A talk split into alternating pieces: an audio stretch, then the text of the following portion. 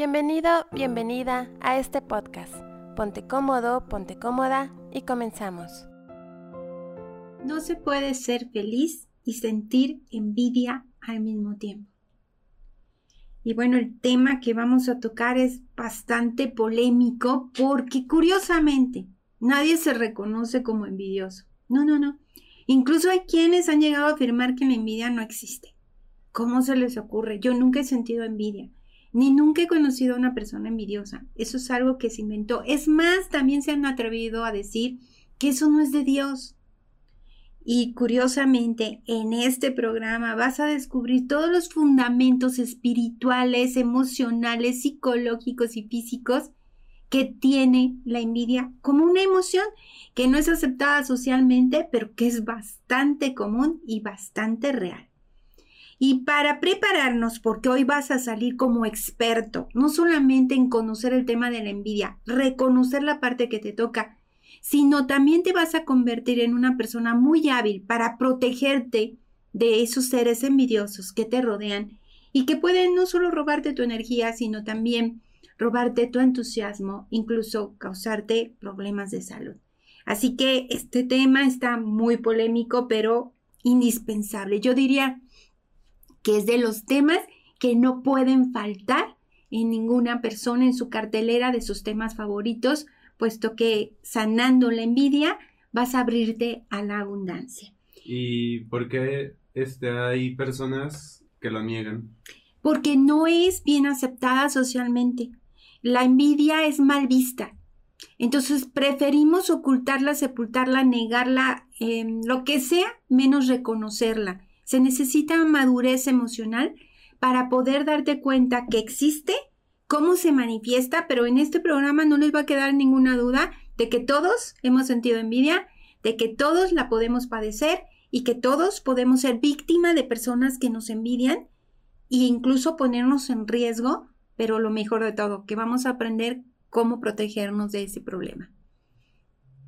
Y bueno, nos vamos con el primer punto que para mí es fundamental que ustedes sepan todo de todo. Quiero que se vuelvan expertos en el tema con investigaciones profundas, no solamente una charla cómoda, sino quiero que sientan que han aprendido algo. Y nos vamos a ir a la parte del origen psicológico de la envidia. ¿Qué hay detrás de la envidia?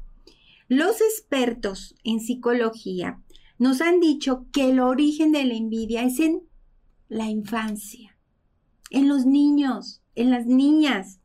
El origen de la envidia es en los primeros años de vida del ser humano, con el apego al primer objeto o a la primera persona de importancia para el niño o para la niña, y que le genera frustración o miedo perderlo.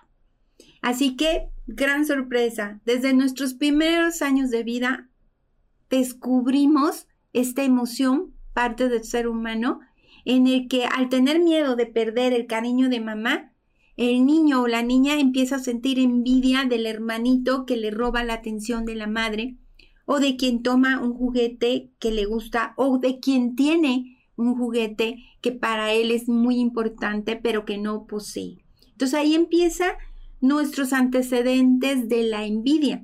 Además de que aprendemos a través del miedo a sentir envidia, también imitamos lo que vimos en nuestros padres. Entonces, primero hay que quitarnos como la careta de yo no sé qué es la envidia, porque entre más la niegues, más la tienes. Y nos vamos a ir, antes de entrar a los rasgos que te vas a identificar y más de alguno vas a encontrar en tu personalidad, quiero contarte una historia. Porque ya les he dicho que mi abuela siempre decía que si cuentas una historia, el tema será aprendido. Y esta historia, para muchos que les encanta leer la Biblia, les va a sonar conocida. Y habla de un hombre que tenía dos hijos. Y el hijo menor era un poquito, pues coquetón, traviesito, rebelde. Y llega en esa etapa en que los jóvenes quieren volar, en que los jóvenes quieren hacerse independientes y vivir su propia vida. Y el hijo inquieto, el menor, es el que acude con el padre y le dice, oye papá, yo sé que tú, que eres muy rico, nos vas a heredar tus bienes a mi hermano y a mí. pero yo no soy como mi hermano. Él es muy tranquilito, muy obediente, siempre está contigo, siempre hace lo que le dices. Yo no, yo aspiro a algo más, yo quiero conocer el mundo. Así que te tengo una buena propuesta. Quiero que me des mi herencia. La mitad de los bienes que tienes, sé que me los ibas a heredar a mí, entonces dame mi herencia. Porque pues seguramente yo voy a, con toda la visión que tengo y todas las ganas que tengo de vivir, pues algo haré con el dinero. Curiosamente, cualquiera diría, pues el papá va a decir, no, oye muchacho, ¿qué te pasa? Pero no, el papá dijo sí y le dio sus bienes, lo que le correspondía de herencia, todo. El hermano mayor siguió con el padre, quiero que te ubiques en la parte de que no solo lo atendía, lo consentía, lo chiqueaba, porque era muy, muy, muy, muy obediente, muy buen hijo, muy servicial. Y pasa el tiempo, unos cinco años, y el hijo menor se gastó toda la fortuna del padre. Y entonces, trabajando en lo que podía, porque ya no tenía ningún cinco, se lo gastó en parrandas, en todo lo que te imagines, pero despilfarrado, se me fue la palabra, tiró todo su dinero. Se quedó sin nada y entonces, pues decide, ¿qué hago? Pues vuelvo con mi papá. Mira, yo he visto que donde estoy trabajando, pues hasta me pagan muy poco, a veces no me quieren pagar. Y el empleado más pequeñito de la casa de mi padre vive mejor que yo. Entonces regresa con el papá, toca la puerta, le abre el padre, sale, lo recibe y le dice, hijo, qué bueno que volviste.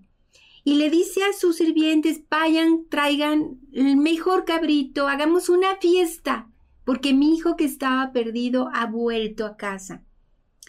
Ya te imaginarás cómo se sintió el hermano mayor. Él siempre había estado ahí. Él siempre había estado cuidando al papá ¿Qué crees que sintió cuando vio que el hermano tiró todo el dinero, se fue de parrandero, regresa y hasta fiesta le hacen? Entonces él va con el padre y le dice, oye papá, tú a mí nunca me hiciste una fiesta y yo llevo toda la vida fiel y leal a ti. Y el padre le responde, mi hijo estaba perdido y ha vuelto. Tú siempre has estado conmigo y todo lo que tengo te pertenece. Y esta historia que viene en el Evangelio nos da una muestra clara, entre otras más, para quienes son estudiosos de la Biblia, de esta semillita de la envidia, que el hijo mayor era un buen hijo. Ponte a ver que se quedó, que trabajó, que cuidó al padre. Sin embargo, le pareció injusto que viniera el hijo menor y, después de haberse gastado el dinero, y regresara como si nada. La envidia es esa semillita que nace cuando hay un miedo a perder lo que consideramos nuestro o cuando nos sentimos impotentes ante la llamada de atención y la pérdida de esa sensación de posesión que nos hacía sentirnos especiales. Pero por si no te has identificado, quiero que vayamos al siguiente punto. Rasgos comunes que tal vez tú no sabías sobre esta emoción tan natural como el amor, como el miedo. Vamos perdiéndole como esa sensación de no quiero saber nada de la envidia porque como no está visto bien socialmente, entonces vas a dejar de autoconocerte. Número uno, las, los rasgos que encontramos de esta emoción es una sensación o una fantasía en la que quieres destruir al otro. No haces nada físicamente, pero incluso sueñas o te imaginas al otro sufriendo o al otro dolido o al otro perdiendo y hasta sientes un gozo de ay, justicia divina. Pues eso es manifestación de la envidia. Número dos, eres de que tienes envidia o que la has vivido intensamente Eres incapaz de aceptar la envidia como una emoción natural del género humano.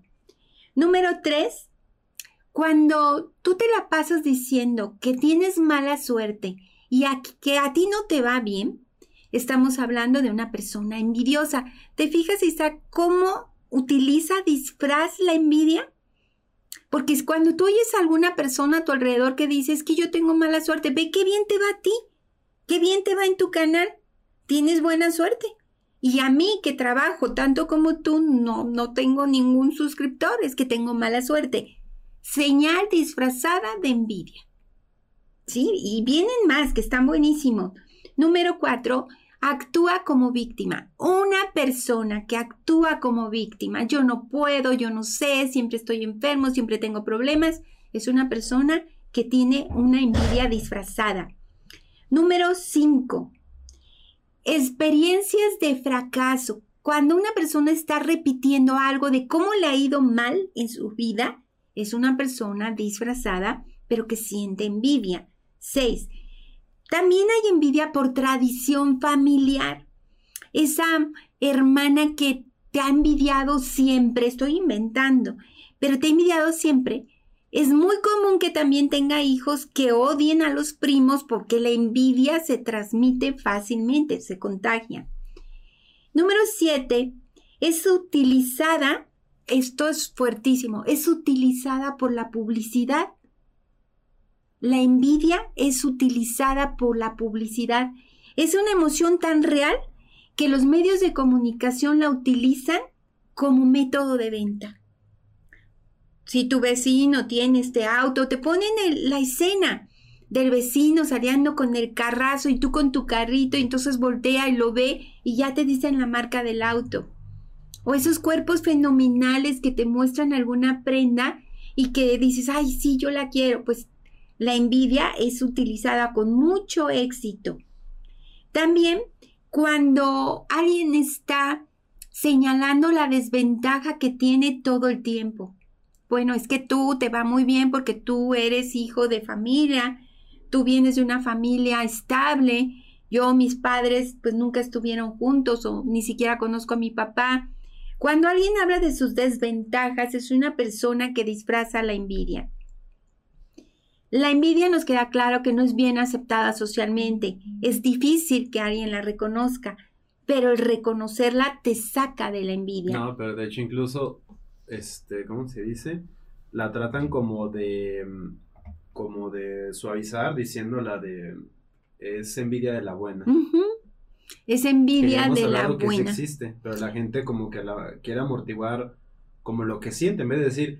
Es envidia. En vez de decir, siente envidia pero y yo quiero lo que tú vas a lograr, le voy a echar muchas ganas, o sea, no se trata La voy a dirigir, ¿verdad? es que para eso son las emociones, es energía. No es mala la ira. Hay quien disfraza la ira y entonces por eso se enferma. ¿Sí? Eh, la envidia entonces, en el punto número 10 es idealizas, esto es importantísimo, la envidia implica que idealices a un objeto o a una persona y eso hace que te sientas frustrado por no tenerlo. ¿Cuántas películas de terror han visto en que un hombre o una mujer conoce a una persona y los ve bien felices y entonces desarrolla una sensación de yo quiero tener lo que ella tiene y empieza una pasión desbordante y un acoso enfermizo? Un compañero, hay otras historias de un compañero de la secundaria que era muy maltratado, pero luego se vuelven a encontrar, se vuelven grandes amigos y sucede que la envidia le corroe y durante mucho tiempo estuvo imaginando destruir a esa persona. Pero no nos quedamos ahí. Vamos a ver cuál es la dirección, que es el siguiente punto. ¿Cuál es la dirección que le podemos dar a la envidia? Y en este punto vamos a ver esto me, encanta, porque si tú ya identificaste la envidia, tú puedes dirigir la emoción en diferentes sentidos. Yo quiero ser muy neutral hasta este momento y te quiero decir que la puedes utilizar para crecer. Así como lo estás escuchando, tú puedes utilizar la envidia, esa envidia que escondes. Yo puedo utilizar esa envidia que escondo para ser mejor persona para dirigirla adecuadamente. Puedo utilizarla para desarrollarme más. Puedo utilizarla para motivarme. ¡Ay, qué bonita figura! Y mira, esa persona tiene mi misma edad, y tiene las mismas posibilidades. ¿Por qué yo no? Y puedes utilizarla. Tú decides si quieres hacerlo para sufrir. Y te garantizo que te vas a enfermar, incluso te puedes provocar la muerte. Puedes utilizar la envidia porque es tu elección también para sufrir. Puedes utilizarte puedes utilizar la envidia para compararte con los demás y entrar en una competencia. Pero la envidia se utiliza de dos formas. Aquí van a volverse expertos en este tema. En forma ascendente, cuando yo me comparo con alguien superior a mí, esa es envidia. Pero también en forma descendente, cuando yo me comparo con alguien que le va menos bien que a mí. Y entonces el ego te infla y te comparas para decir, mira qué bien estoy yo y pobres de los demás. Y la otra es, mira qué bien está ese y yo quiero ser como el otro. Pero la comparación la puedes dirigir también en direcciones. Lo más común es que la envidia se oculte y que se disimule. ¿Y sabes cuál es la envidia más tremendamente oculta, disfrazada y difícil de reconocer? Es que te vas a impresionar como yo. Y algo que también para mí es muy importante que lo detectemos es cómo protegerme de una persona envidiosa. Porque a ti que te encanta el cine, Isaac, hay muchísimas películas que hablan de la enfermedad de la envidia y de cómo ésta llega hasta escenas de muerte. Y bueno, eh, les recuerdo que estamos con una preguntita que es simplemente de aumentar nuestros conocimientos sobre el tema. ¿Cómo se oculta la envidia secretamente? ¿En qué, ¿En qué disfraz habrá de poner la envidia para que no la podamos ver? ¿A través de la crítica? ¿A través de los juicios? ¿A través de las comparaciones? ¿A través de qué? A ver, pónmelo porque te va a encantar este resultado. Vamos a ver, el siguiente punto es cómo detectar a un envidioso o envidiosa cerca de mí. ¿Cómo puedes detectar que hay una persona que te envidia?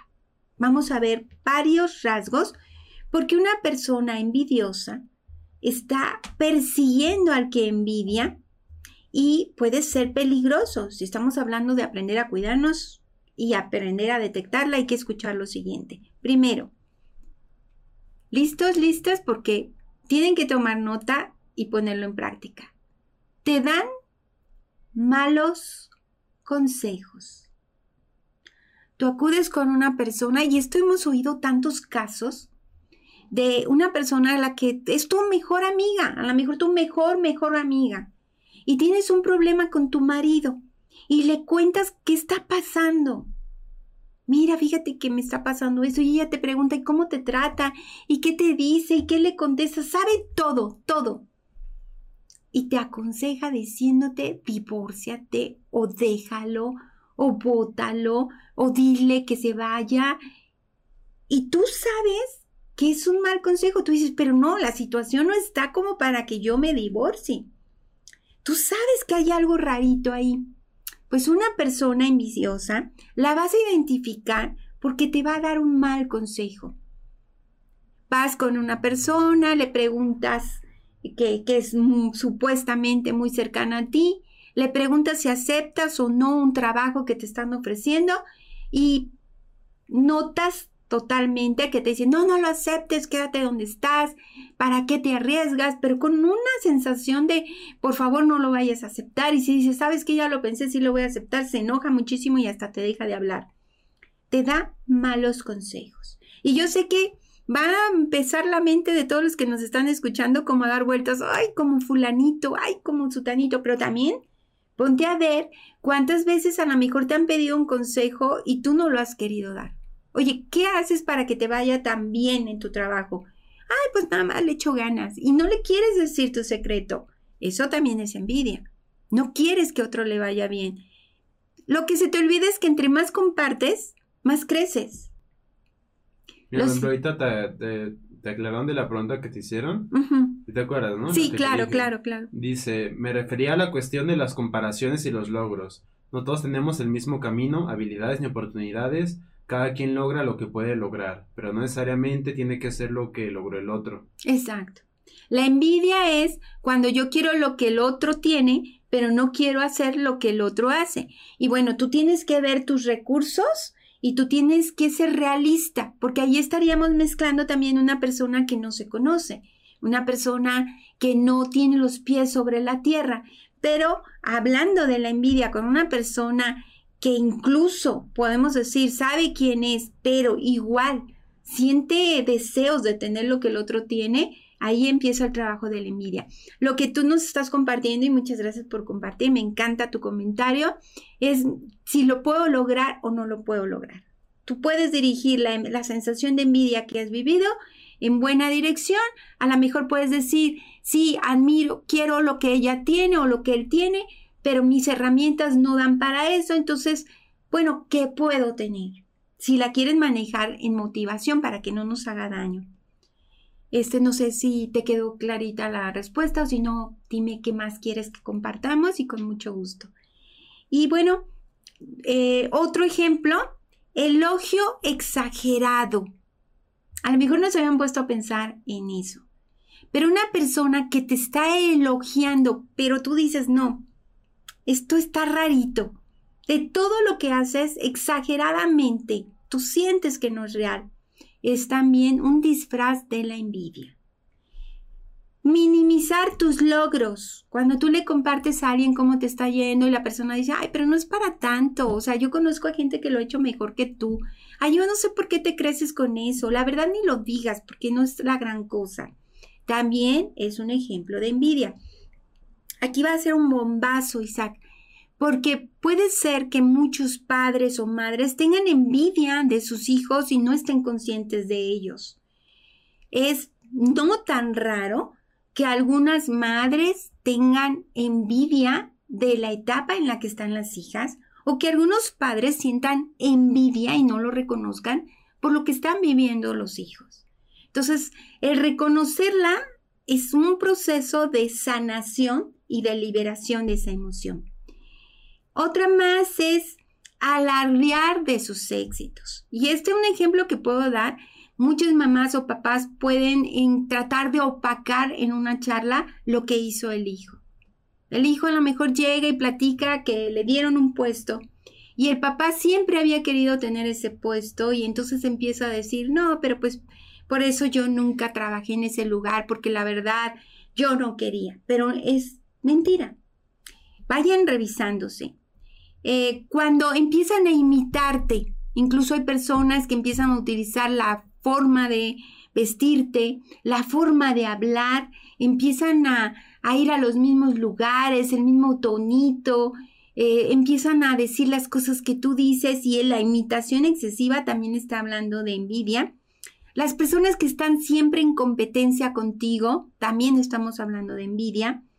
Las personas, ay, aquí se van a sorprender, que están criticando al otro, y tú lo has visto en varias ocasiones, alguien que critica el trabajo del otro, que critica la forma de vestir del otro, o que, critica la forma de relacionarte del otro, también está hablando de envidia. A lo mejor eh, empiezan a, hacer una crítica de por qué se la llevan juntos también, o por qué están tanto tiempo sonrientes, o de qué se ríen tanto. La crítica también es envidia, tiene esa dosis. Cuando una persona está hablando a tus espaldas y no te dice lo que no le gusta de frente, también estamos hablando de envidia ¿Se fijan cuántos disfraces tiene?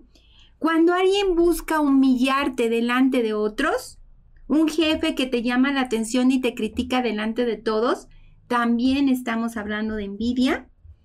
Y bueno, hay otro fenómeno en la psicología que se le llama la ayuda fantasma. Esa viene también de la envidia. Cuando alguien eh, estás pasando por una situación difícil y te dice, no te preocupes, ve a mi oficina, yo te voy a ayudar, te voy a dar un apoyo económico, este, pero eso lo hizo delante de todos para que supieran que él te iba a ayudar. Vas a su oficina por el apoyo que te ofreció y nunca aparece.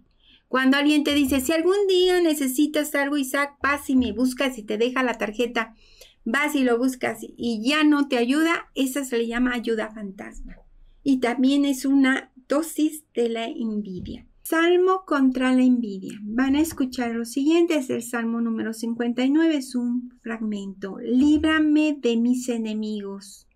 oh Dios, ponme a salvo de los que contra mí se levantan.